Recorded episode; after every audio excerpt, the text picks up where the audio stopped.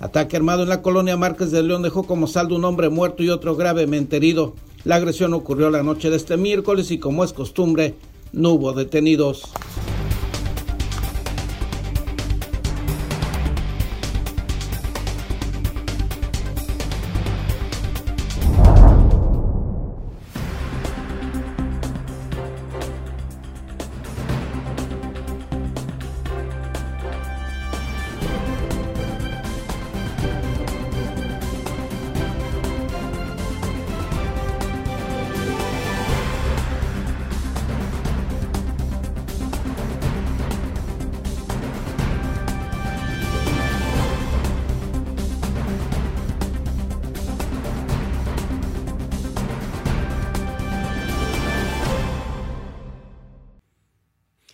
Bienvenidos a Zona Periodística de este jueves 4 de marzo de 2021. Este noticiario es una coproducción del periódico El Vigía, Canal 66 de Mexicali y en La Mira TV. Un numeroso contingente de burócratas federales se manifestó la mañana de ayer miércoles en contra de la resolución judicial que establece que sus jubilaciones y pensiones tendrán como referencia las sumas y no los salarios mínimos vigentes.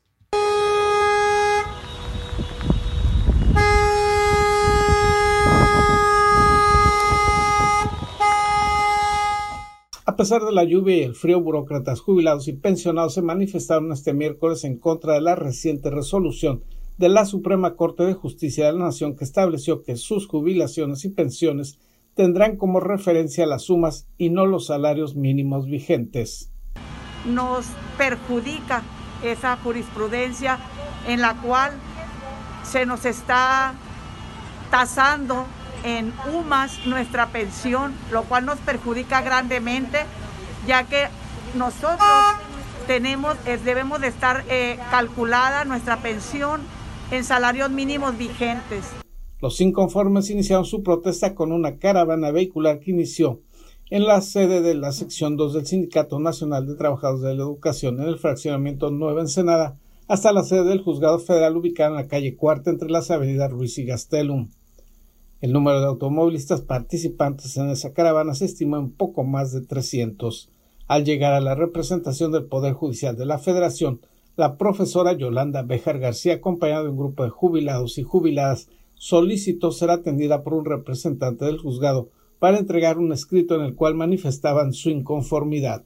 7.500 compañeros aproximadamente, porque somos compañeros de todos los demás dependencias a las cuales el ICE nos está pagando nuestras jubilaciones. De acuerdo a la representante de la sección 2 del CENTE, entre trabajadores magisteriales y de otras dependencias federales, el número de jubilados y pensionados en el municipio de Ensenada que resultarían afectados son más de 7.500.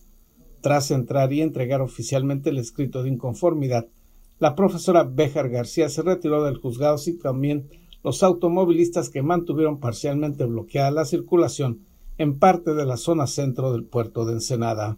Seguiremos exigiendo en todas las redes sociales, en la prensa, en todas las oportunidades que tengamos para dar a conocer a la sociedad ensenadense y a, todo México, enterarlo de, enterarlo de esta gran afectación, anomalía y que va en contra de los derechos humanos y laborales a los que nosotros estuvimos sujetos por 30, 40 y hasta 50 años. Los manifestantes señalaron que ya se preparan otro tipo de acciones en contra de dicha resolución de la segunda sala de la Suprema Corte de Justicia de la Nación, emitida el pasado 17 de febrero.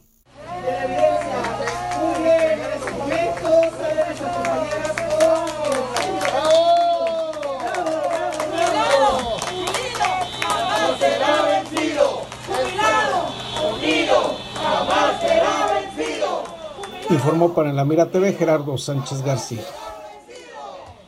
En Mexicali, la comunidad LGTB dio a conocer las primeras postulaciones de representantes de ese sector social, luego de establecerse que en estos comicios locales las planillas de todos los partidos deberán contar con integrantes de esa comunidad, así como de pueblos indígenas, jóvenes y personas con discapacidad.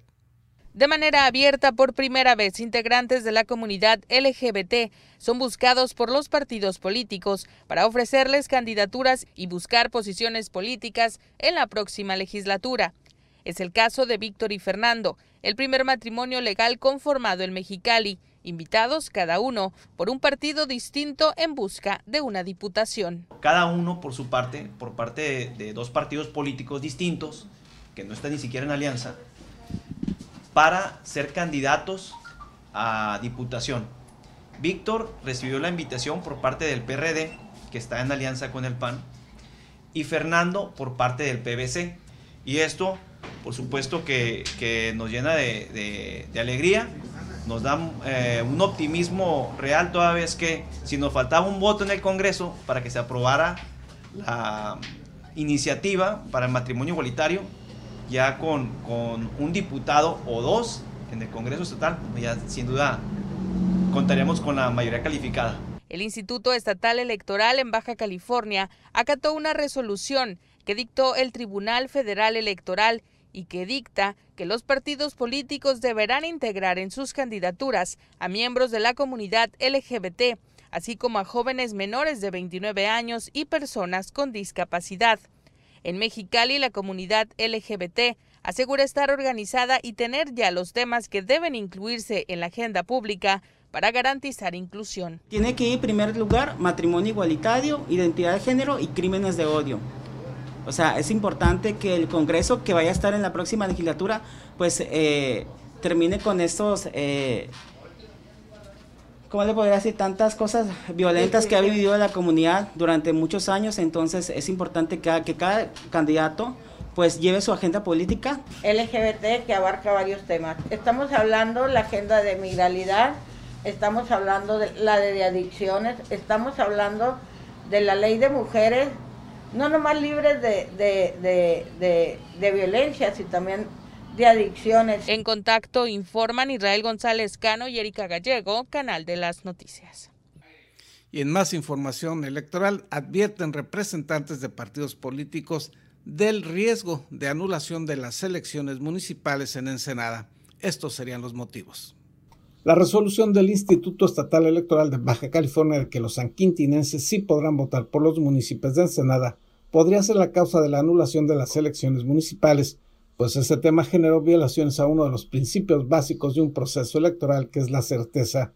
Así lo manifestó Pedro Atí García, representante jurídico del Partido Redes Sociales Progresistas, señalando que el tema y la forma en que resolvió el instituto dicha controversia jurídicamente no tiene el sustento suficiente y por tanto es factible de ser impugnado y de que ese recurso prospere.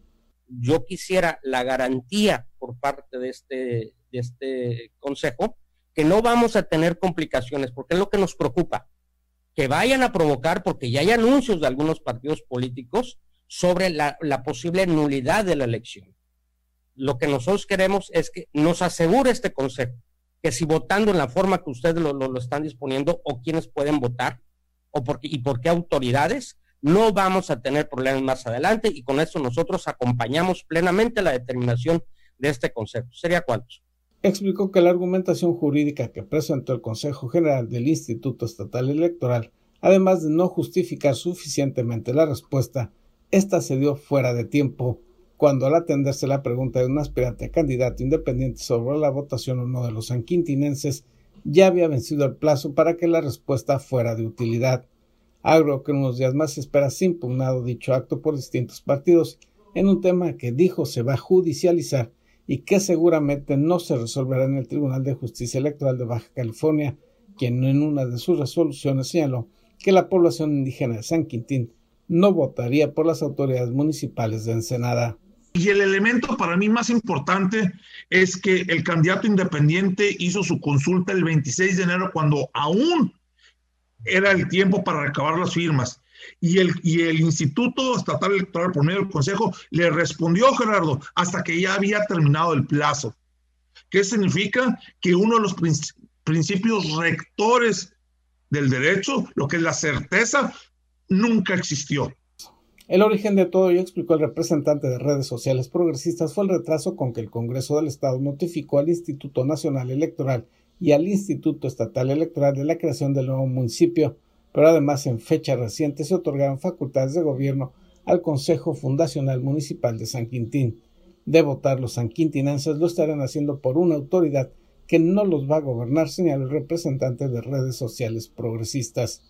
Cabe señalar que incluso el propio representante de Morena ante el Consejo General del Instituto Estatal Electoral, Francisco Javier Tenorio, pidió a ese Consejo, en la sesión donde se resolvió el tema, garantizar que el permitir el voto de los sanquintinenses no daría pie a la posible anulación de los comicios municipales ensenadenses. Sobre este planteamiento, el representante morenista no obtuvo ninguna respuesta ni comentario por parte del Consejo General del Instituto Estatal Electoral de Baja California. Informó para la Mira TV Gerardo Sánchez García.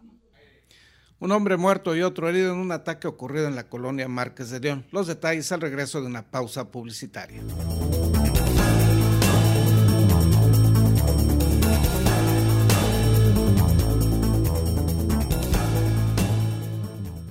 En Daymark Clínica de Ojos ofrecemos un servicio integral a cargo de profesionales expertos en la salud visual. Cuidamos la salud de tus ojos con equipo oftalmológico de última generación, cirugías, tomografías, tratamientos y servicios de óptica. Además, contamos con productos de alta calidad y como siempre, un excelente trato. Acuda a cualquiera de nuestras dos sucursales y confía en la salud de tus ojos en nuestros profesionales. Ofrecemos un amplio surtido de lentes con gran variedad de modelos y tamaños para todas las edades. Daymark, una mejor vista para una mejor vida. Conseguiste esa cita o reunión que tanto deseabas y quieres que todo salga perfecto. Sin embargo, suelen ocurrir muchas situaciones bochornosas que puedes evitar con simples soluciones. Una de las peores es ensuciar tu ropa con la comida.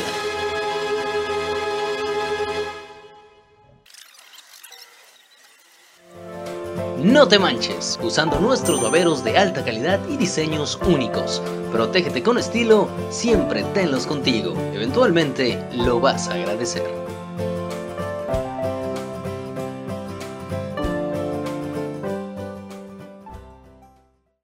Sin rodeos. El COVID existe. El COVID cuesta.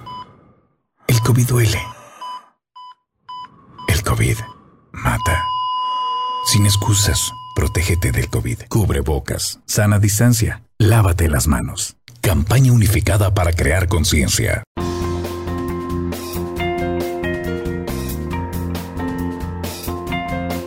Usa cubrebocas.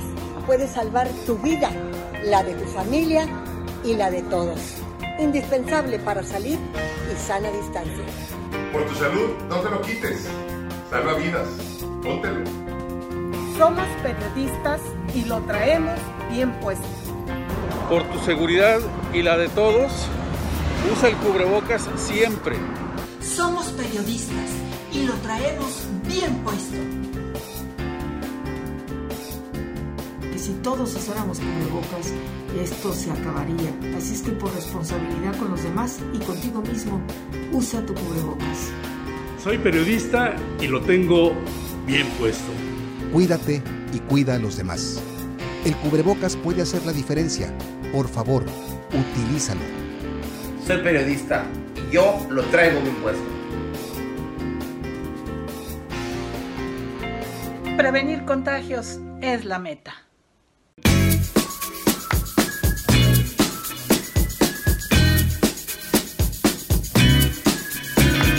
Porque recordar es volver a vivir. En imaginarte te podemos ayudar. No dejes que tus memorias se pierdan y deja que trasciendan en el tiempo. Ofrecemos el servicio de transfer de audio y video de distintos formatos a archivos digitales. Búscanos en Facebook o llámanos. Atesora tus mejores recuerdos en imaginarte. Hola, soy Gerardo Sánchez García y te invito a ver en La Mira TV, la plataforma digital de Ensenada. Síguenos a través de nuestras redes sociales.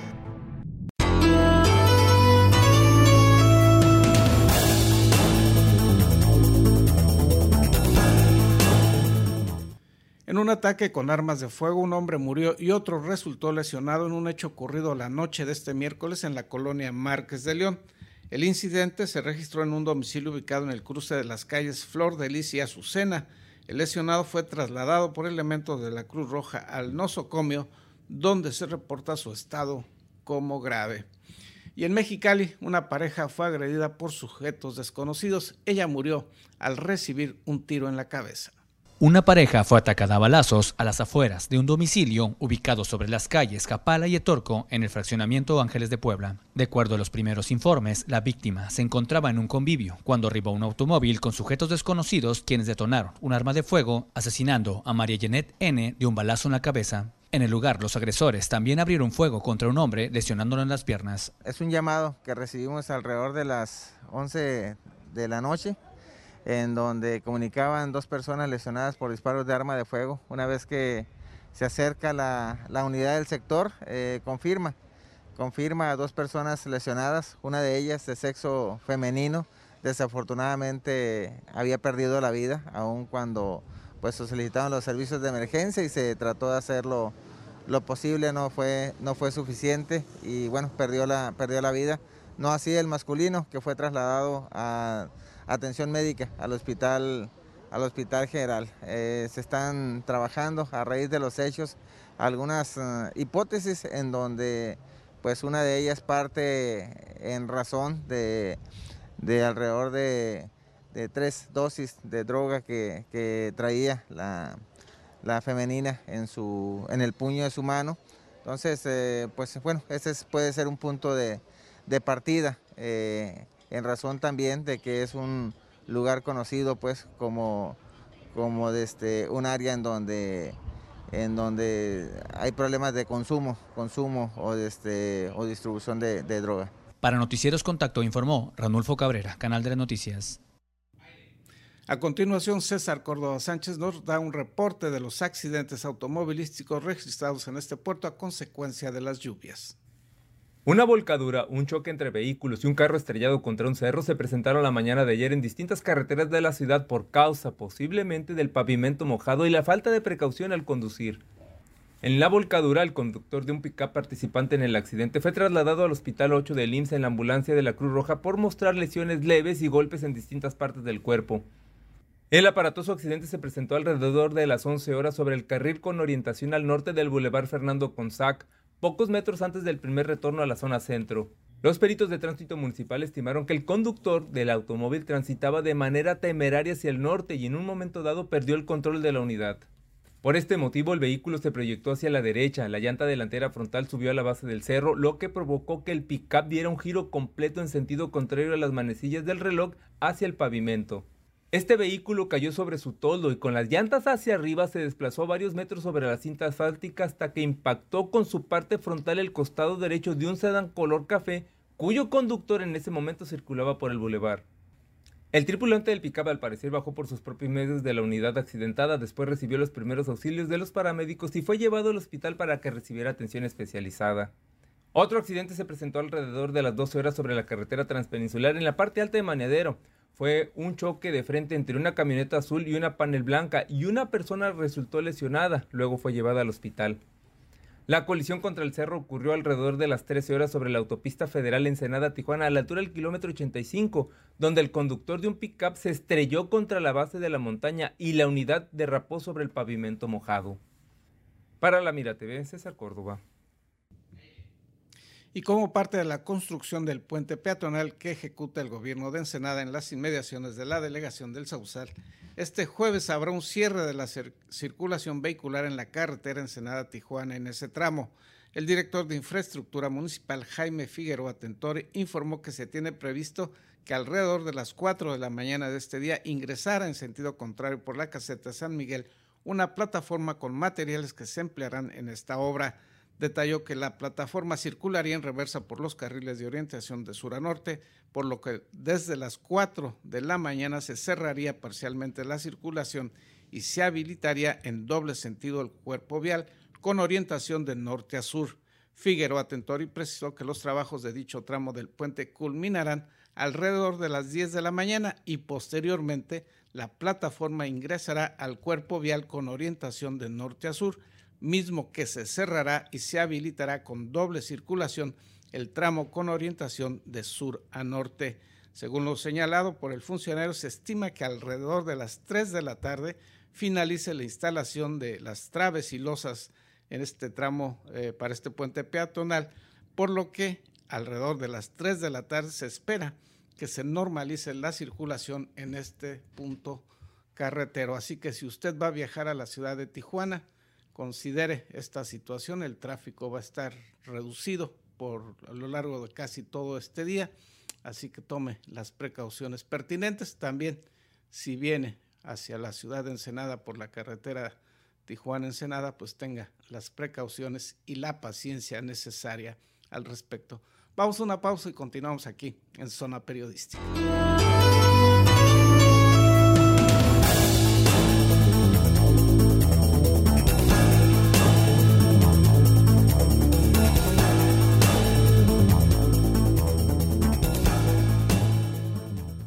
En Daymark Clínica de Ojos ofrecemos un servicio integral a cargo de profesionales expertos en la salud visual. Cuidamos la salud de tus ojos con equipo oftalmológico de última generación, cirugías, tomografías, tratamientos y servicios de óptica. Además, contamos con productos de alta calidad y como siempre, un excelente trato. Acuda a cualquiera de nuestras dos sucursales y confía en la salud de tus ojos en nuestros profesionales. Ofrecemos un amplio surtido de lentes con gran variedad de modelos y tamaños para todas las edades. Daymark, una mejor vista para una mejor vida sin rodeos. El COVID existe. El COVID cuesta. El COVID duele. El COVID mata. Sin excusas, protégete del COVID. Cubre bocas, sana distancia, lávate las manos. Campaña unificada para crear conciencia. ¿Conseguiste esa cita o reunión que tanto deseabas y quieres que todo salga perfecto? Sin embargo, suelen ocurrir muchas situaciones bochornosas que puedes evitar con simples soluciones.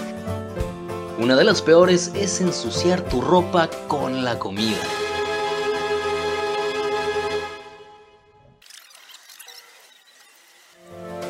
No te manches, usando nuestros baberos de alta calidad y diseños únicos. Protégete con estilo, siempre tenlos contigo. Eventualmente lo vas a agradecer.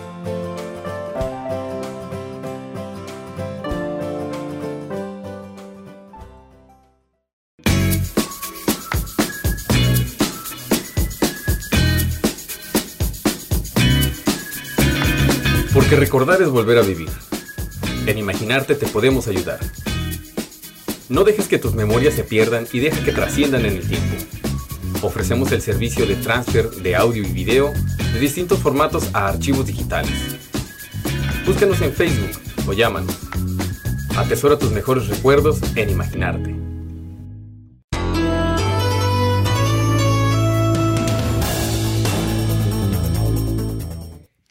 Se entregaron ayer los primeros apoyos de un programa que busca atender los efectos nocivos de la pandemia por el COVID-19. El Fideicomiso Ensenada y el gobierno municipal entregaron los primeros 79 apoyos a microempresas de la localidad como parte del programa para atender la contingencia sanitaria generada por la pandemia. Elvia Martínez Santos, coordinadora general del gabinete y presidenta del FIDE, informó que hasta el momento fueron recibidas 465 solicitudes de las cuales fueron aprobadas 382 de 771 microcréditos existentes. Hasta ahorita el programa consiste en 771 apoyos para beneficiar a estas familias, negocios locales, un apoyo en especie de, de 3.500 pesos. Eh, esto es un apoyo directamente por parte del Fideicomiso Ensenada en coordinación con el gobierno del, del municipio. En este caso, el día de hoy vamos a entregar a 79 negocios estos apoyos que van a equivaler a 232 mil pesos. Señaló que no hay una fecha determinada para la recepción de solicitudes, pero el programa terminará cuando se agoten los 771 financiamientos programados. Puntualizó que para muchos pudiera parecer una cantidad pequeña el otorgado, sin embargo para algunos de los beneficiados les permitirá adquirir insumos o artículos con los cuales podrán reactivar sus actividades. Realmente esta es la primera etapa de las otras entregas que se están realizando. Hasta el momento llevamos más de 465 eh, expedientes, que gente que ya ingresó sus solicitudes y todos sus requisitos. Estamos eh, convocando a todos los ciudadanos porque estamos apoyando a pescadores ribereños, a promotores deportivos, comerciantes locales, estéticas, quien pueda tener un negocio que le sea útil, eh, una herramienta para poder trabajar. Álvaro Muñoz Rodríguez, director de almacenamiento de energía Costa Azul y tesorero del FIDEM, indicó que estos microcréditos se están entregando en especie, ya sea en herramientas y o en insumos, para garantizar el manejo transparente del recurso y para que realmente se apliquen los artículos que el microempresario requiere. El beneficiado va, verifica, selecciona los insumos para seguir trabajando, se manda el listado y se aprueba. Una vez que se aprueba, ellos van y, hacen la adquisición de estos insumos. La razón, pues para evitar este manejo de dinero y que, se, que vaya el recurso directamente pues en compra de herramientas, en compra de insumos, en compra de artículos que, ayuden precisamente a los sectores vulnerables. Destacó que es la primera vez que los fondos del Fideicomiso Ensenada se utilizan de esta manera, pues en años anteriores se habían aplicado en obras o equipo de infraestructura, más la circunstancia económica generada por la pandemia motivó a buscar que ese recurso destinado desde sus orígenes al beneficio de la comunidad ensenadense beneficiara en esta ocasión al sector empresarial más débil. Normalmente era para ah, actividades de obra o infraestructura, obras estratégicas. En este caso, por única ocasión lo hemos hecho para, para ayudar a los sectores de micro y, pequeños empresarios. ¿no? Son 771 apoyos donde la compañía, como parte de su responsabilidad social, o el fideicomiso, como parte de su responsabilidad social, y el alcalde mismo gestiona estos, estos apoyos como parte de la empatía del, del, programa, ¿no? para generar pues, un empujoncito para el, para el sector. Por su parte, Martínez Santos puntualizó que la recepción de solicitudes se mantiene abierta y los requisitos son fáciles de cumplir.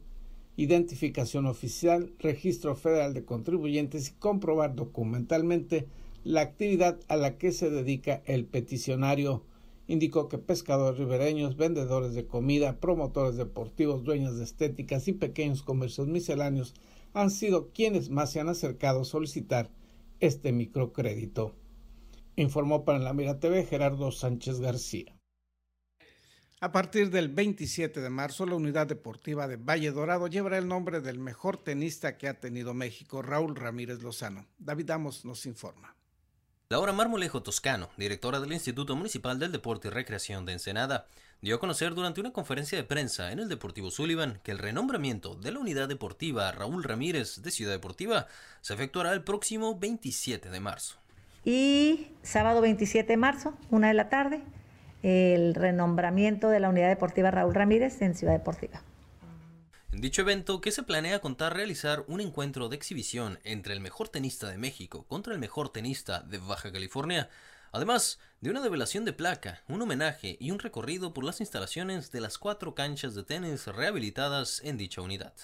Vamos a develar la placa, el nombramiento de la unidad como tal, Vamos a pasar a las canchas de tenis. Ahí ya va a haber cuatro canchas rehabilitadas, cuatro de las seis.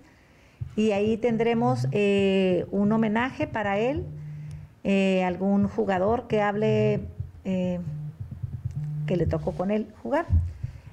traeremos un cronista. Por otro lado, la directora mencionó que se espera contar con la presencia del mismo Raúl Ramírez y su esposa Maritza Sayalero. Sin embargo, por su estado actual de salud no se presionará para que esto suceda.